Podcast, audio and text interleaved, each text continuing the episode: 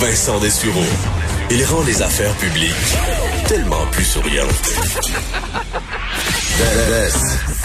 Vous écoutez Vincent Dessureau.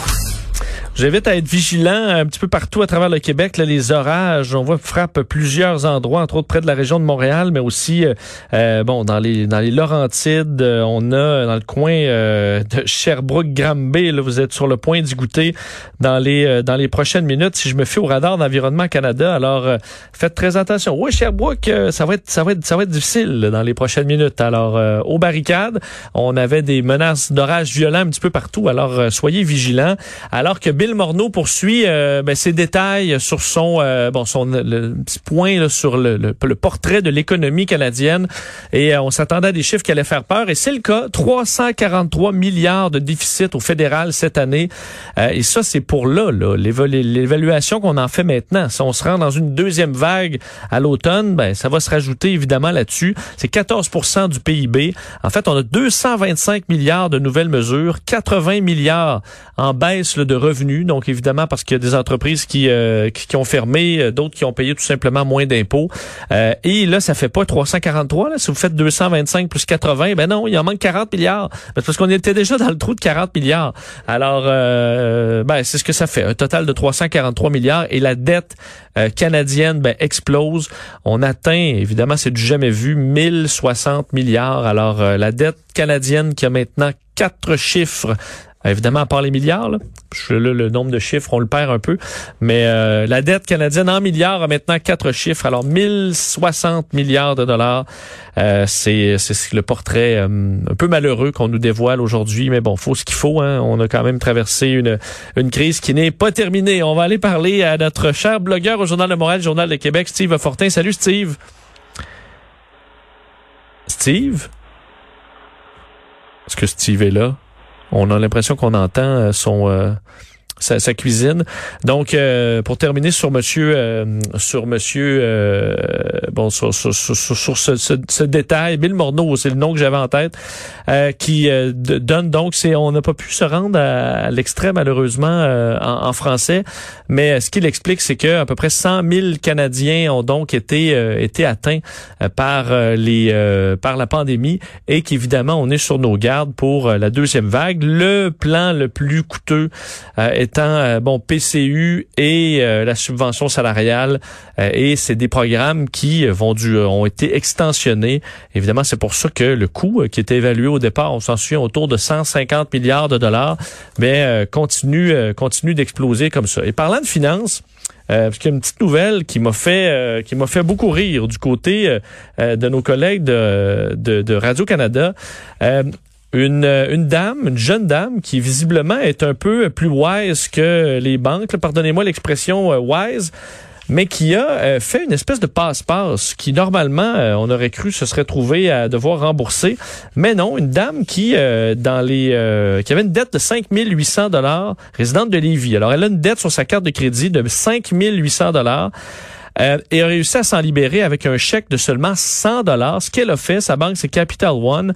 Alors, elle a demandé à sa, de ce qu'on comprend, euh, sa mère, de lui faire un chèque, là, euh, ses parents, de lui prêter 100 dollars. Alors, elle a fait un chèque à Capital One où c'est écrit 100 dollars et elle écrit paiement final et sans recours.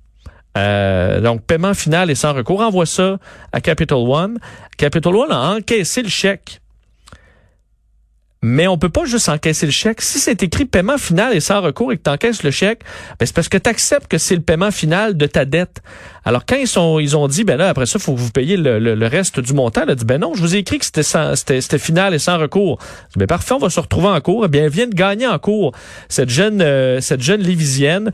Euh, la cour explique que ben, une banque devrait connaître les bonnes pratiques et être justement vigilante et que si on encaisse le chèque, ben, on accepte les détails qui viennent dessus et ce cas-là, c'est un paiement final et sans recours, ben on accepte ça. Alors la, jeune dame qui se sauve de 5700 dollars et même euh, le juge, dans ce cas-là, qui demande à Capital One de rembourser à sa cliente ses frais de, judiciaires de 101 dollars. Euh, alors, elle n'a pas, même pas eu besoin de s'acheter les meilleurs avocats. 101 dollars de frais qui lui seront remboursés. Alors là, je suppose, écrivez pas ça sur tous vos chèques pour rembourser vos dettes. Je pense que les banques sont en général assez, euh, euh, disons qu'assez prudentes sur ce genre de passe-passe. Mais du moins, elle est passée entre les mailles du filet.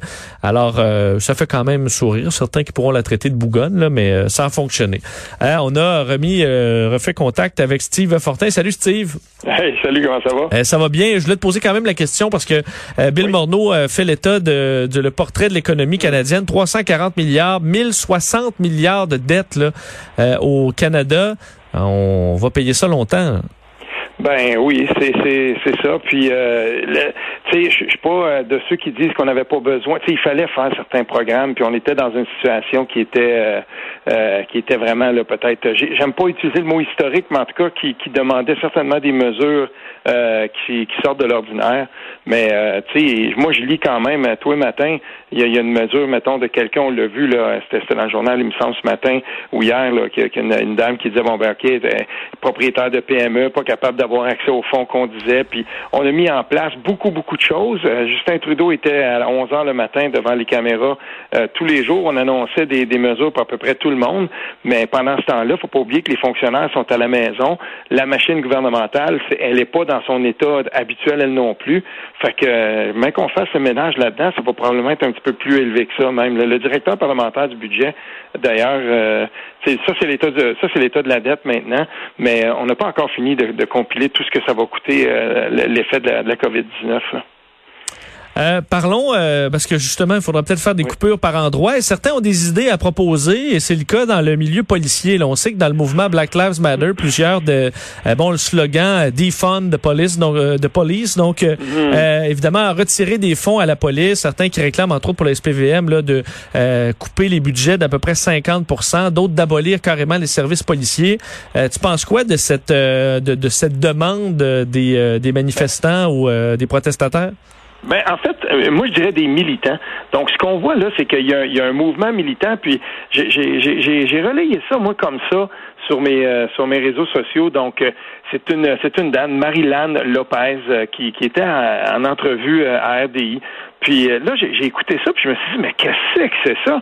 Puis je voyais l'incrédulité du journaliste qui, lui, bon, on lui dit, tu vas avoir en entrevue une dame, euh, elle fait partie d'un regroupement, puis eux, ils, demandent que euh, on coupe les fonds. Mais quand on pousse la chose un petit peu plus loin, on voit que euh, le regroupement, puis ces, gens-là, qui, tous ces militants-là, ce qu'ils visent, en fait, c'est carrément l'abolition de la police, puis son remplacement par une espèce de, de, de, je sais pas, brigade communautaire, désarmée, tout ça. Puis là, tu commences à lire ça, puis là, on voit encore une fois la marque des militants d'extrême gauche euh, qui, euh, qui justement importe des, des, des, si on veut, là, des, des, des revendications qui viennent des États-Unis, puis tentent de les plaquer sur une réalité, par exemple, au Québec, qui euh, n'existe tout simplement pas. Puis moi, je commence à être un peu tanné de ça, parce que je me suis demandé, mais qu'est-ce que la télévision d'État fait à donner une, une voix, une tribune pendant cinq minutes à ADI à une personne qui, manifestement, là, on, on, est, pour moi, là, c'est l'équivalent de si on invitait un complotiste de quelque sorte puis qui nous déblatérait pendant cinq minutes ces théories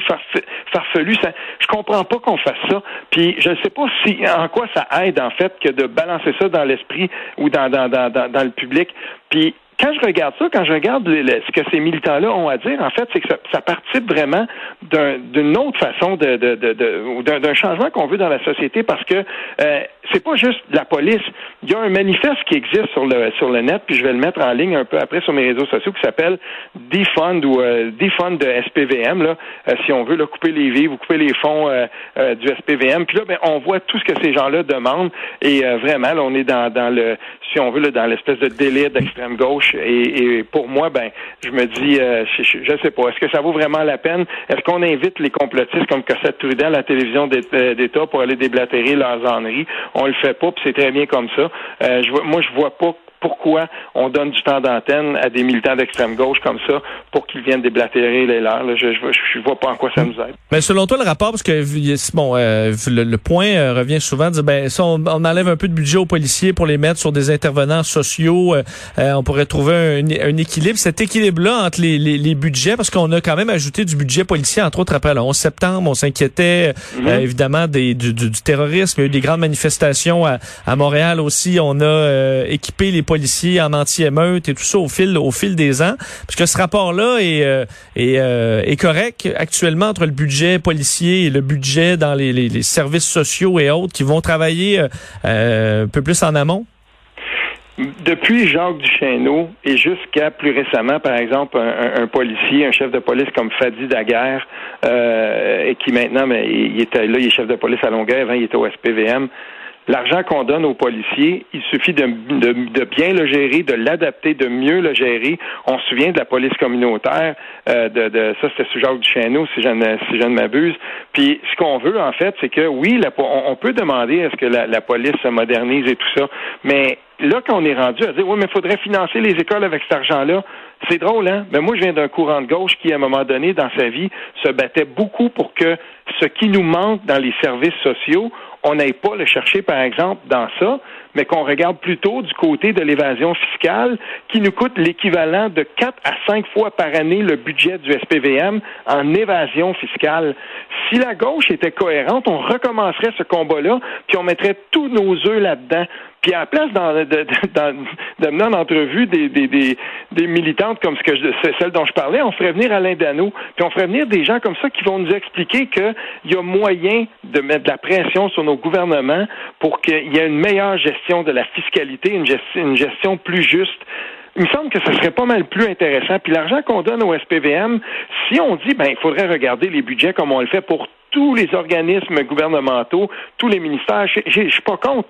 Mais là, c'est pas ça. Ces gens-là, c'est des militants, c'est des gens qui agissent par idéologie. On n'a pas besoin de ça. Ce qu'on a besoin, en fait, c'est de, de revenir un peu les, les deux pieds sur terre puis dire qu'est-ce qui se fait de bien dans la police? Puis moi, j'ai écouté, la, semaine dernière, j'ai vu Fadi Daguerre, le chef de la police de, de, de Longueuil. Je l'ai écouté en entrevue à la radio aussi. Je me dis, des policiers comme ça, là, quand on a des militants qui viennent et qui disent, bon, on va le désarmer les policiers, on va leur couper leur budget, puis à un moment donné, on va juste abolir la police. Non pendant ce temps-là, on, passe sous silence, ou en tout cas, on ne parle pas assez d'initiatives comme celle de Fadi Daguerre qui est en train de révolutionner la manière que euh, dont la police, euh, ou la manière que la police fait pour euh, justement patrouiller, se rendre auprès des gens, se rendre auprès de la, des, gens de la diversité ethnique et tout ça. C'est ça qui est important. Puis, je sais pas, moi, je j'embarque pas dans les dans les théories farfelues de, de, ceux qui importent les mouvements, des, théories américaines qui peut-être là-bas euh, tombent sous le sens et encore là, faut le voir. Mais euh, n'oublions pas une chose, dans les 17 dernières années, euh, la police de Montréal, j'ai partagé aussi sur mes réseaux sociaux cette statistique-là, c'était dans une étude de Radio-Canada, il y a 33 personnes en 17 ans qui sont mortes sous les balles du, du SPVM, puis là-dedans, il y en a au moins quelques-unes. Là, c'est entre 3 et 4, c'est, c'est pas expliqué, mais que ce serait des, ce qu'on appelle le suicide by cop, quelqu'un qui manifestement euh, fonce sur le policier, sachant très bien qu'il va mourir. Donc, tu sais, je veux dire, il faut faire attention, puis c'est la même affaire avec la GRC. Je voyais, par exemple, euh, euh, Jack, Meeting qui lui décide d'y aller encore à fond la caisse avec les, les déclarations farfelues aujourd'hui. Ben là, quand il parle de, l'arrestation de l'homme blanc à, à Rideau la résidence du premier ministre, là, faut faire très attention. J'ai aussi ressorti les statistiques par rapport à ce qui se passe avec la GRC. Puis euh, plus de la moitié des gens qui sont morts, il y en a 66 en 17 ans. Ça, ça, se termine en 2019. Et puis euh, plus de la moitié de ces gens-là, c'était des blancs. Il n'y avait aucun noir. Il y avait euh, une personne d'origine métisse.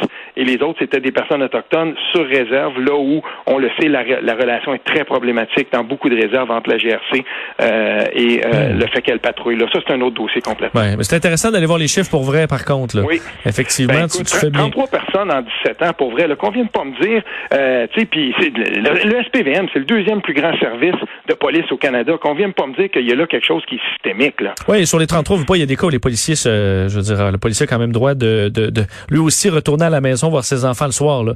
Et c'est des décisions euh, qui sont qui sont pas évidentes. Qu'on avait déjà mis des, journalistes à l'épreuve dans des scénarios euh, policiers qu'on pratique à Nicolet. Puis on se rend compte que les, les décisions de fraction de seconde, c'est plus facile quand on est dans notre salon que quand on est devant une personne armée. Mm-hmm. Un, mot, ça veut pas dire qu'il n'y a pas des dérives des fois. C'est sûr qu'il va y en avoir. Puis c'est pour ça qu'on fait le, le BEI. C'est pour ça qu'on on, met comme une structure au-dessus de la police.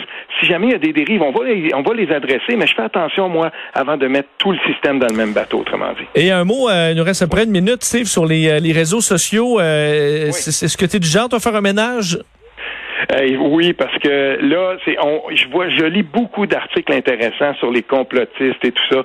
tu sais, veux, veux pas, euh, t'as une tribune publique. Bon, moi, c'est sûr, j'ai un petit compte Facebook là qui est complètement à part pour euh, pour ma famille, mais tu sais, on a des milliers de personnes sur nos réseaux dans la plupart du temps. Puis, je, moi, je suis sidéré de voir que, ah, tiens, regarde, euh, là, je viens de tomber sur sur un hurluberlu là, puis là, je me dis, ah, le, plaisir que j'ai de le flusher puis de dire, ben voilà, je vais bloquer cette personne-là. Souvent, il va devenir agressif envers les autres et tout ça bloquer les gens. Un jour, j'avais eu une discussion justement euh, sur les réseaux sociaux avec Patrick Lagacé là-dessus. Lui, il disait bloquer, bloquer bien, c'est bon pour la santé. Et c'est bon pour la santé des réseaux sociaux, justement, que de dire à un moment donné, si... moi, il y a certains critères, là. J'aime pas jaser avec des anonymes. Il y a des comptes anonymes que j'aime bien, mais généralement, j'aime pas trop jaser avec des, anonymes. Puis j'aime pas quand les gens commencent à attaquer les attaques à dominem. Puis euh, les, les, gens là, qui sont, tu le vois, là, full embarqué dans, dans voilà, la 5G, puis après ça, euh, on le sait, le le coronavirus, c'est un plan de gouvernement mondial. écoute, flush ça, ça va faire du bien. N'hésitez pas à bloquer vos réseaux sociaux. Après tout, c'est chez vous. Et on, de demander aux gens un minimum de respect. Moi, j'ai pas de problème à ce que les gens soient de toutes les inclinaisons politiques et sociales. Ça, j'ai pas de trouble avec ça. Mais par exemple, quand on tombe dans les, les, complots et les affaires uluberlues, ben, moi, je flush. Euh, je pense que j'en ai enlevé une bonne centaine euh, depuis le début de la pandémie. Merci, Steve. On se reparle demain. Salut. Salut, on vient.